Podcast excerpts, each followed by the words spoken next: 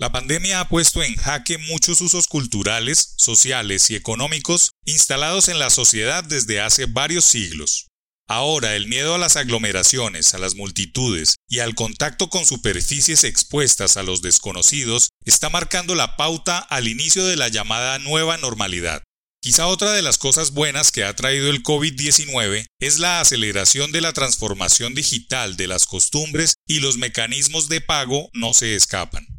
Ya era hora de que los billetes emprendan su camino a la jubilación, tal como lo han avanzado las azarosas monedas que aún se niegan a desaparecer en países como el nuestro. Fue en China y en el siglo VII donde y cuando se masificaron los billetes que tardaron en llegar a Occidente en el siglo XVII, desde cuando han reinado como mecanismo de pago efectivo hasta la aparición del dinero plástico en 1914, de la mano de Western Union. De allí para acá, los sistemas de pago se han acelerado y desarrollado múltiples formatos, todos ligados a la cuarta revolución industrial y la comodidad que brinda la interconexión moderna entre la oferta y la demanda.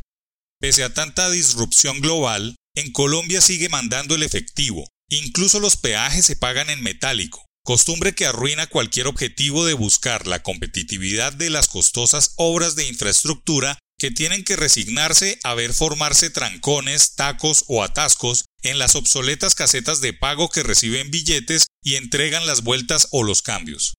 En tiempos de coronavirus es un imperativo social dejar de usar dinero en efectivo y que los peajes se modernicen y les permitan a sus usuarios no tener que manipular dinero expuesto a miles de manos sin los mínimos protocolos de higiene, situación que es un verdadero vehículo de transmisión de bacterias así no esté comprobado a ciencia cierta que en los billetes repose el COVID-19, tal como sucede en las superficies sólidas y frías.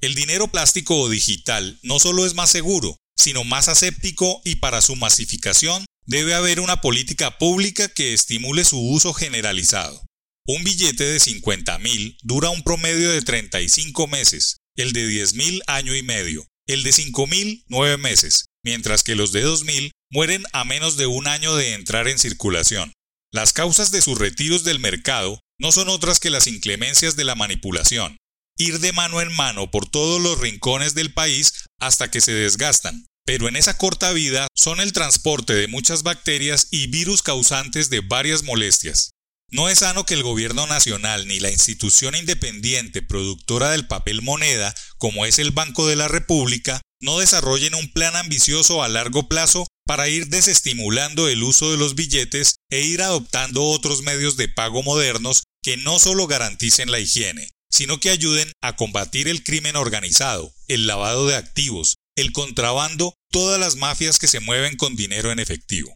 Si el avance de la bancarización y la transformación digital son verdaderas herencias de la pandemia, ¿por qué no esperar que el desuso del efectivo se acelere por simple desconfianza al recibir billetes que deambulan de mano en mano sin cumplir con los mínimos protocolos de desinfección? Ojalá el país entrara en otra época en medios de pago.